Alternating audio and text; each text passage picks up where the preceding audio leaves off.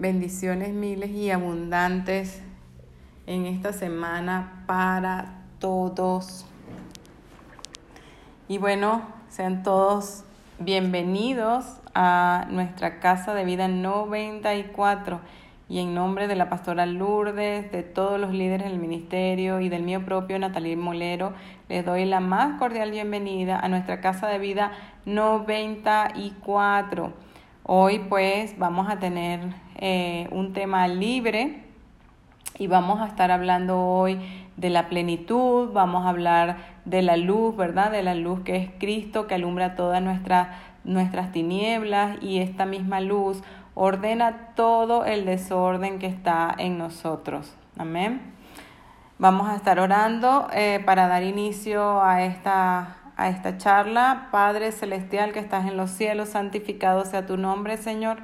Bendito sea tu reino, Padre. Te alabamos, Señor, te glorificamos, bendecimos tu santo, tu divino nombre, Señor, y te damos toda la honra, Señor, todo el poder, toda la majestad y todo el dominio solo a ti, Espíritu Santo, sé tú en mí, sé tú hablando a través de mí, sé tú, Señor, llenando mi corazón, Señor, para que éste hable abundantemente palabra sabia, palabra buena, Señor, tu palabra, Señor que se pueda exponer con total claridad, con total, Señor, que llegue a los corazones, Señor, que llegue a los corazones, Padre. Esparce la semilla, Espíritu Santo, que caiga en buena tierra, oh Dios mío, y que esta, esta semilla, Señor, dé frutos al ciento por uno. Te lo pido, Señor te pido que quites toda piedra del tropiezo, Señor, que quite todo obstáculo, Padre, que pueda interrumpir esta comunión, Señor, esta disertación de tu palabra, Padre.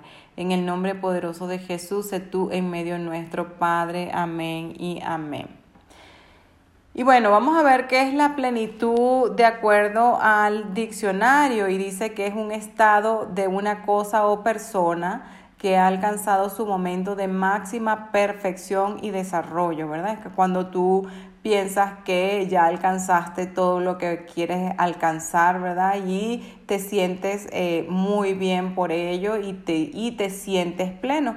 Pero vamos a ver y analizar varios versículos bíblicos este, que hablan precisamente eh, de la plenitud. Y tenemos Colosenses 2, del 9 al 10 dice, porque toda la plenitud de la deidad reside corporalmente en Él, reside en nuestro Señor Jesucristo, ¿verdad? Y habéis sido hechos completos en Él. Y nosotros somos hechos completos en Jesucristo, que es la cabeza sobre todo poder y autoridad. ¿Por qué eh, Pablo dice esto? porque dice que porque toda la plenitud de la deidad reside corporalmente en Jesús, ¿verdad? Todo lo que es el esplendor de nuestro Señor Padre Todopoderoso reside en nuestro eh, Jesús, Jesucristo. Y Él, ¿verdad? Cuando nosotros lo aceptamos, está en nosotros, mora en nosotros. Y por eso, este, ¿verdad? Nosotros también estamos completos en Él, que es la cabeza y el poder de toda autoridad, ¿verdad? Colosense 1, 19 dice, porque agradó al Padre que en Él habitara toda la plenitud. El Padre se agrada que en Jesús habite toda la plenitud y si habita en Jesús también en nosotros. Juan 1.14 dice, y el verbo se hizo carne, el verbo era Jesús, ¿verdad? Y el verbo se hizo carne y habitó entre nosotros, ¿verdad? Y vimos su gloria, gloria como del unigénito del Padre, lleno de gracia y de verdad. Jesús era lleno de gracia y de verdad. Y, si Jesús es lleno de gracia y verdad, así tú y yo también lo podemos ser por medio de él. Juan 1.14 dice, y el verbo se hizo carne y habitó entre nosotros. Ok, se repitió este versículo. Juan 1.16 dice, eh, pues de su plenitud todos hemos recibido y gracia sobre gracia, ¿verdad? Eh, como Él reside en nosotros, nosotros también recibimos sobre Él gracia sobre gracia. Efesios 4, 11 al 13 dice, y Él dio a algunos el ser apóstoles, a otros profetas, a otros evangelistas, a otros pastores y maestros a fin de capacitar a los santos para la obra del ministerio, para la edificación del cuerpo de Cristo, hasta que todos, ¿verdad? Hasta que todos lleguemos a la unidad de la fe y del conocimiento pleno del Hijo de Dios, a la condición de un hombre maduro, a la medida de la estatura de la plenitud de Cristo. O sea, esto es lo que quiere decir que este, cuando, Jesús, cuando se repartieron los ministerios a unos apóstoles, a unos profetas, a otros evangelistas, ¿verdad?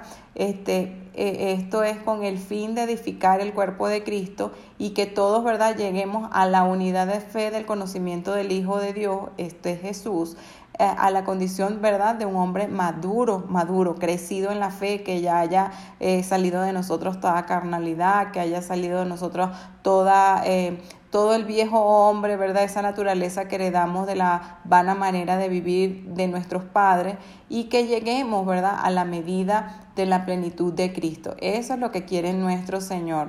En Juan 10:10 10 dice, el ladrón solo viene para robar, matar y destruir, pero dice Jesús, yo he venido para que tengan vida y para que la tengan en abundancia, para que la tengan vida plena en el Señor, ¿verdad? Y para que la tengamos en abundancia.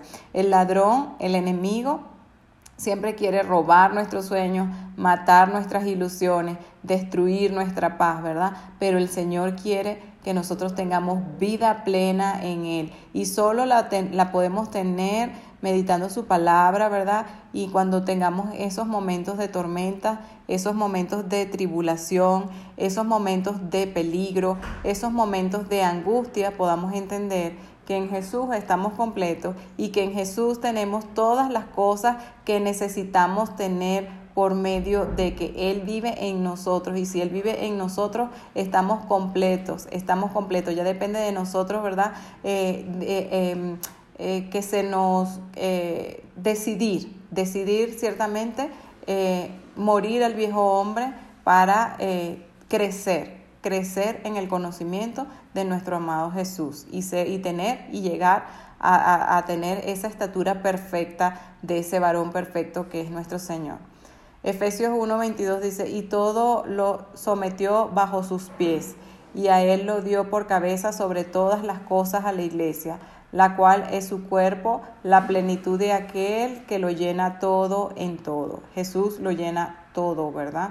Jesús este, sometió todo bajo sus pies, así nosotros también tenemos la autoridad de someter a todas esas potestades y al mismo enemigo, ¿verdad? Debajo de nuestros pies, porque así lo hizo Jesús y nosotros, imitadores de él, podemos lograrlo también.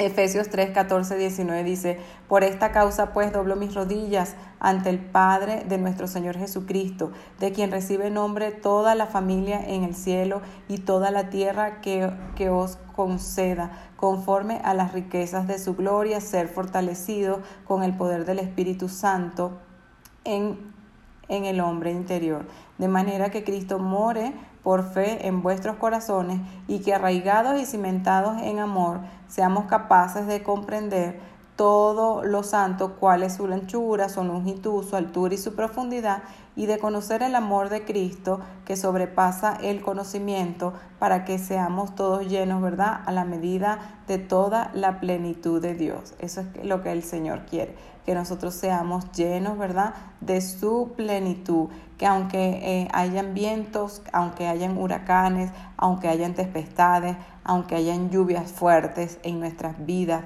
aunque hayan terremotos, aunque haya sacudones, aunque haya cualquier cosa que venga a nuestras vidas, ¿verdad? Estemos completamente convencidos de que Él está con nosotros, que Él no nos va a dejar, que Él va a, a, a fortalecernos en medio de la dificultad y que este, podemos encomendar todos nuestros caminos a Él, que Él va a hacer. Quien no está lleno ahorita de miedo, quien no está lleno de angustia, quien no está lleno de temores por las circunstancias que vivimos, ¿verdad? Eh, por todo lo que la pandemia nos ha dejado, por las consecuencias, ¿verdad? De enfermedad, de tribulación. eh, en la parte económica, ¿verdad? Con los hijos, con, con, con el esposo, eh, todas estas turbulencias que en algún momento se nos presentan en nuestras vidas, pero debemos, mis queridos, estar confiados que el Señor está con nosotros y si Él es contra, con nosotros, ¿quién contra nosotros? Dice su palabra. Y debemos de creerla y debemos de declararla siempre. Eh, Juan 1.16 dice, pues de su plenitud todos hemos recibido gracias este, sobre gracia, ¿verdad? Eh, versículo Efesios 3.19 dice, y de conocer el amor de Cristo que sobrepasa el conocimiento para que seamos llenos hasta la medida eh, de toda la plenitud del Señor. Eh, tenemos en Salmo 16, 11 la plenitud de la alegría y dice, me darás a conocer las sendas de vida, en tu presencia hay plenitud de gozo, ¿verdad? En tu diestra deleites para siempre. Si nosotros, mis queridos, nos mantenemos delante de la presencia del Señor, dice que aquí hay plenitud de gozo, ¿verdad? Y eh, a tu diestra hay deleites para siempre. Aunque nosotros vivamos en valles de sombras, de muerte, de peligro, eh, debemos de mantenernos, ¿verdad?, en la presencia del Señor para que en esa presencia, ¿verdad?, todas esas cosas queden, para que eh, venga a nosotros todo el amor de Dios, toda la fortaleza del Señor, toda la plenitud de su gozo y nos deleitemos en Él por siempre. La plenitud del conocimiento, Colosenses 2, del 2 al 3 dice, para que sean alentados sus corazones y unidos en amor, alcancen todas las riquezas que proceden de una plena seguridad de comprensión en un verdadero conocimiento del, del, misterio de Dios, es decir, de Cristo. ¿Verdad? La plenitud del conocimiento. O sea, que nosotros alcancemos, ¿verdad? El conocimiento del Señor a través de, de, de la lectura, mis queridos, la lectura de la palabra, el Espíritu Santo pues nos va a ir revelando todas las cosas que nosotros necesitamos para ser fortalecidos por el poder de, de Dios a través de su palabra. La plenitud del reino lo tenemos en Mateo 22, 10, dice, y aquellos siervos salieron por los caminos y reunieron a todos los que encontraron, tantos malos como buenos, y, eh, y el salón de bodas se llenó de comensales plenitud espiritual, Salmo 23, 5. Tú preparas mesa delante de mí en presencia de mis enemigos. Has ungido mi cabeza con aceite, mi copa está rebosando. Que entonces, ¿qué podemos entender de la plenitud? La plenitud, no importa, mis queridas, cuál sea tu circunstancia actual, no importa si tienes o no trabajo o si tienes o no una buena economía, no importa si atraviesas por un problema grande o tal vez alguna enfermedad o circunstancia adversa, ¿verdad? Así como cuando Jesús dormía en medio de la tempestad en la barca y los apóstoles los despiertan, ¿verdad? Porque al decir de ellos eh, perecían a causa de la tormenta. Así, mis queridos, nosotros debemos entender que eh, para vivir pleno solo necesitamos creer, confiar y encomendar todos nuestros caminos a nuestro Señor Jesús, ¿verdad? Y estar confiado que por sobre cualquier problema, ¿verdad? Que, que podamos tener, Jesús está con nosotros. Y así como estuvo con Daniel, que fue librado del foso de los leones, y sus tres amigos, ¿verdad? Del horno de fuego, y Jesús estuvo con ellos, con nosotros también va a estar, mis queridos. También nos va a librar de cualquier circunstancia que podamos estar viviendo en cualquier tiempo, ¿verdad? Esa es nuestra confianza y así este podremos en medio de un mundo difícil el cual estamos viviendo, de este mundo peligroso, ¿verdad? Podemos vivir plenos y confiados en nuestro Salvador.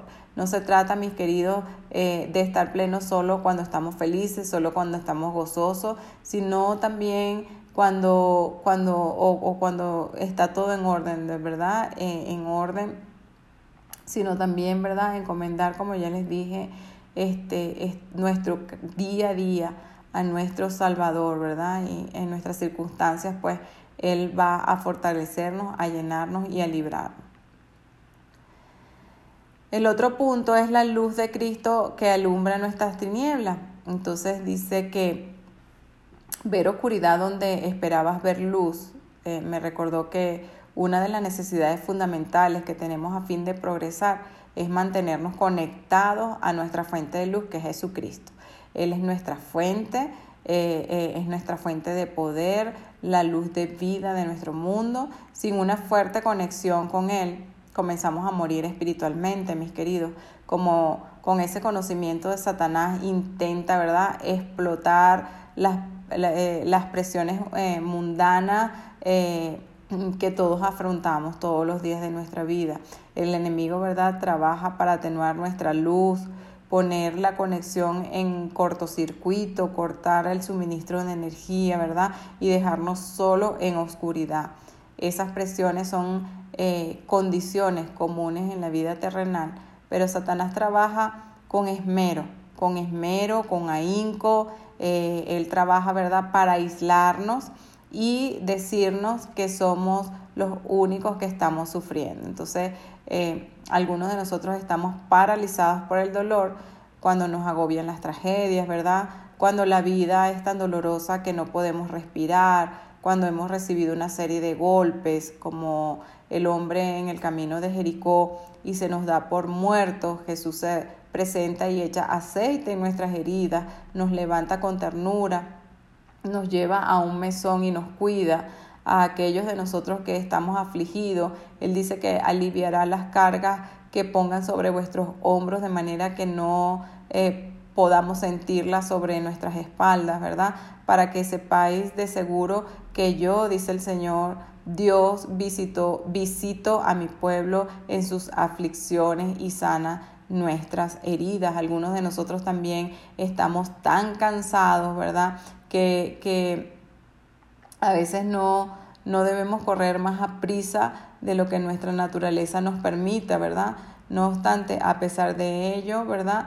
Sé que muchos de nosotros corremos con mucha prisa y su reserva de energía y fuerza emocional a veces está casi vacía.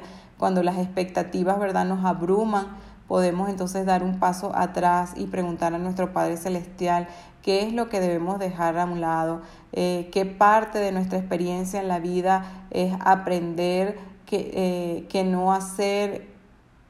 Pero incluso así, mis queridos, a veces la vida puede ser agotadora. El Salvador nos asegura que venid a mí todos los que estén trabajados y cargados y Él nos hará descansar. Cristo entonces está dispuesto a unirse al yugo y a tirar con nosotros a fin de aligerar nuestras cargas, ¿verdad?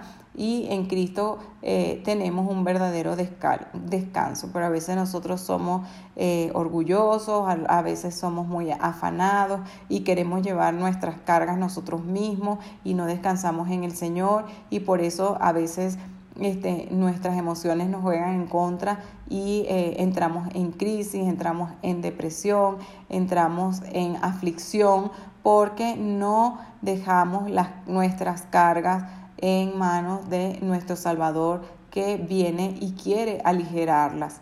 Algunos de nosotros también sentimos que no encajamos en el molde tradicional por diversas razones, mis queridos. No nos sentimos aceptados o aceptables el Nuevo Testamento muestra los grandes esfuerzos que hizo Jesús para llegar a todo tipo de personas, a leprosos, a recaudadores de impuestos, a niños galileos, a rameras, a mujeres, a fariseos, a pecadores, a samaritanos, viudas, soldados romanos, adúlteros y los ritual y a los de rituales impuros. En casi todos los relatos él tiene la mano, él tiende la mano a alguien que no era tradicionalmente aceptado en la sociedad. En Lucas 19 se encuentra el relato del principal de los recaudadores de impuestos de Jericó, llamado Saqueo. Este subió a un árbol para ver pasar a Jesús y Saqueo era empleado del gobierno romano y era visto como corrupto y pecador. Jesús mirándolo arriba en el árbol lo llamó diciendo, Saqueo, date prisa cuando Jesús vio la bondad del corazón de Saqueo y las cosas que hacía por los demás, aceptó su ofrenda diciendo, hoy ha venido la salvación a esta casa, por cuanto él también es hijo de Abraham. Entonces Cristo les dijo con ternura a los nefitas, he mandado que ninguno de vosotros se alejara, pero tuvo esa poderosa epifanía de eh, eh, Pedro, ¿verdad? Eh, de Hechos 10, cuando declaró, Dios me ha mostrado que a ninguna persona llame común o inmunda. Un requisito inquebrantable de los discípulos cristianos y de los santos de los últimos días es demostrar amor verdadero los unos por los otros. Jesús entonces nos extiende la misma clase de invitación que dio a Saqueo. He aquí, yo estoy a la puerta y llamo. Si tú oyes mi voz y abres la puerta, entraré y cenaré contigo y tú conmigo. Cristo nos ve en nuestro árbol, mis queridos. Algunos de nosotros estamos también abrumados eh, con inquietudes, ¿verdad? En estos tiempos difíciles, como hemos hablado, cuando vivimos tan agitados todos los días en las diversas áreas de nuestras vidas, que pareciera que no tiene fin las dificultades, ¿verdad? Porque en todas las áreas nos encontramos trabados. Nuestro cerebro mortal está hecho, ¿verdad?, para buscar comprensión y significado un poco a la vez. No conozco todas las razones por las cuales el velo sobre la vida terrenal es muy grueso. Esta no es la etapa de nuestro progreso eterno en la que tenemos todas las respuestas, esta etapa en la que adquirimos la certeza o a veces la esperanza de la evidencia de las cosas que no se ven. La certeza llega, mis queridas eh, de manera que no siempre son fáciles de analizar, pero hay luz en nuestra oscuridad. Jesús dijo, yo soy la luz y la vida y la verdad del mundo. Para quienes buscan la verdad, les puede parecer el, al principio como que si fuera la tontería de estar confinados, ¿verdad? En un pabellón con ventanas de piedra. Pero con paciencia y al preguntar con fe, Jesús puede transformar nuestras ventanas de piedra en cristal y luz. Cristo es la luz para que nosotros podamos ver. Algunos de nosotros también nos sentimos que nunca podemos ser suficientemente buenos. El tinte de escarlata del Antiguo Testamento no solo era el color vivo, sino además inalterable, lo que significa que su, vino, que su vivo color ¿verdad? se fijaba a la lana y no se, y no se desteñía sin importar cuántas veces los lavara. Satanás usa ese razonamiento para derrotarnos. La lana blanca teñida de escarlata nunca puede volver a ser blanca. Pero Jesucristo declara, mis caminos son más altos que vuestros caminos. El milagro de su gracia es que cuando nos arrepentimos de nuestros pecados, su sangre escarlata nos devuelve la pureza. No es lógico, pero sin embargo es cierto aunque vuestros pecados, ¿verdad?, sean como la, como la grana, como la nieve, serán emblanquecidos. Aunque sean rojos como el carmesí, vendrá a ser como la blanca lana. El Señor dice enfáticamente, quien se ha arrepentido de sus pecados es perdonado, y yo el Señor no los recuerdo más. En esencia, ven, razonemos juntos, has cometido errores, todos fallan alguna vez.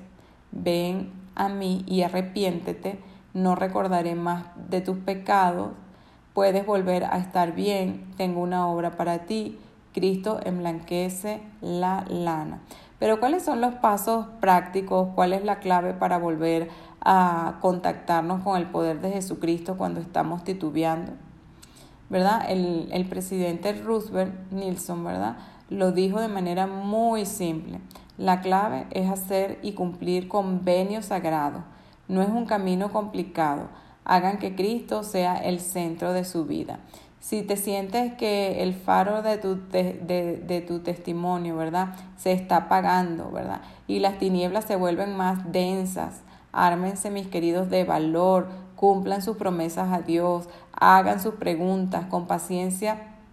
Fundan las piedras en cristal Vuélvanse a Cristo, quien aún los ama. Jesús dijo, soy la luz que brilla en las tinieblas y las tinieblas no las, no las comprenden. Eso significa, mis queridos, que no importa cuánto se, se esfuerce la oscuridad, no puede apagar la luz jamás.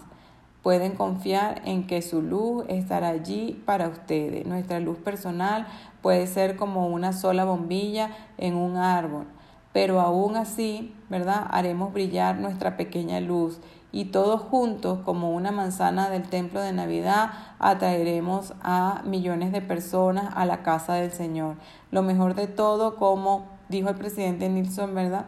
Nos ha alentado podemos traer la luz del Salvador a nosotros mismos y a las personas que son importantes para nosotros mediante el simple hecho de guardar nuestros, eh, nuestros convenios con el Señor, cumplir las promesas del Señor, vivir la palabra, caminar en ella, no apartarte ni a un lado ni a otro de su palabra, ¿verdad? En una variedad de formas el Señor recompensa esa acción fiel con poder, con gozo, con paz, ¿verdad?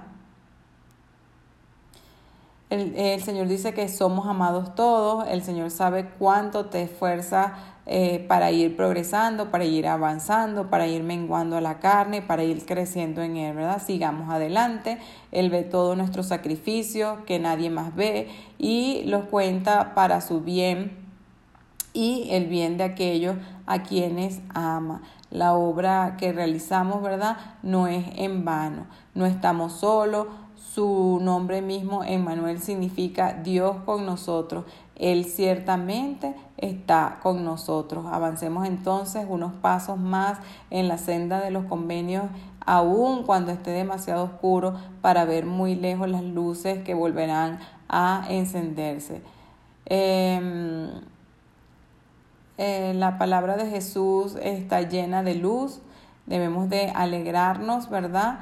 Eh, dice, alegraos a mí y yo me, eh, allegaos a mí y yo me allegaré a vosotros, buscadme diligentemente y me hallaréis, pedid y recibirá, llamad y se os abrirá en el nombre de Cristo Jesús, ¿verdad? Debemos de hacer todas las cosas, allegarnos a Jesús, buscarle diligentemente, eh, pedirle, ¿verdad? Y Él estará con nosotros. Levántate y resplandece que tu luz ha llegado, la gloria del Señor brilla sobre ti. Eso está en Isaías 61. En Salmo 119, 5 dice, tu palabra es una lámpara a mis pies y es una luz en mi sendero. La palabra del Señor, pues, es lámpara en nuestros pies y lumbrera nuestros caminos. Ella disipa, ¿verdad? Toda duda, todo error, limpia, ¿verdad? Nos limpia, eh, em, eh, quita de nosotros, ¿verdad? Toda tiniebla, todo entenebramiento eh, que tengamos, toda, toda cosa que no entendamos, toda cosa que hagamos mal. Ella es lámpara, ella nos alumbra, alumbra nuestro entendimiento, ¿verdad? Una vez más Jesús se dirigió a la gente y les dijo, yo soy la luz del mundo y el que me sigue no andará en tinieblas, sino que tendrá la luz de la vida. Eso está en Juan eh, 8, 12. Entonces Jesús, ¿verdad? Es nuestra, es nuestra luz, eh, su palabra es lámpara a nuestros pies y, y luz en nuestros caminos, ¿verdad? Alumbra toda y disipa toda tiniebla. Bueno, espero que la palabra, ¿verdad?, de hoy, el de, eh, la palabra que hemos disertado hoy eh, de plenitud, de la luz, ¿verdad?, que es Cristo, que alumbra todas nuestras tinieblas, que, que alumbra toda nuestra vida, ¿verdad?, y que esa luz ordena todo el desorden que pueda haber en nosotros, haya habido cabida en nuestros corazones y que meditemos en ella y podamos ponerla por obra para que esa luz, ¿verdad?, nos limpie y ordene nuestras vidas. Padre Celestial, que estás en los cielos, santificado sea tu nombre, Señor. Te damos infinitamente gracias, Espíritu Santo, por esta palabra, Señor, porque podemos vivir confiadamente en ti a pesar, Señor, de nuestras tribulaciones, a pesar de nuestras enfermedades, a pesar de nuestros dolores, de nuestras aflicciones, Señor, podemos ir delante de ti, Señor, y estar confiados y fortalecidos en que tú eres nuestro sanador, en que tú nos vas a fortalecer, en que tú nos vas a librar de todo mal y de todo peligro y de toda acechanza, en que tú, Señor, eres nuestro pan de vida, el que tú, Señor, eres nuestro, nuestra luz, Señor, que nos ordena, que nos limpia, que nos libra, que nos, que nos lleva, Señor, por el camino del bien. Señor, muchas gracias, Señor, por tu palabra. Muchas gracias, Señor, por tus promesas, Señor, que las tenemos allí, Señor, para nosotros, Padre. Gracias por tu amor, gracias por tu gracia, gracias por tu, eh, porque tú estás con nosotros, porque en medio de tanta turbulencia, de tanta aflicción, eh, de tantas huracanes en nuestras vidas, Señor, tú nos libras, Padre, tú nos llenas, Señor, tú nos llenas de tu amor, tú nos llenas de tu paz, de tu bondad, de tu templanza, Señor, tú nos llenas de tus frutos, Espíritu Santo. Gracias, Padre, gracias, Señor, gracias, sigue con nosotros, ayudándonos en todo tiempo, bajo cualquier circunstancia, oh Dios mío. Sigue con nosotros esta semana, te lo pedimos en el nombre poderoso de Jesús, dándote infinita gracias, Señor, y creyendo, Señor, que tú estás con nosotros, Padre. Y si tú con nosotros, ¿quién contra nosotros, Señor? Gracias, mi Dios. Gracias, Señor. Amén y amén.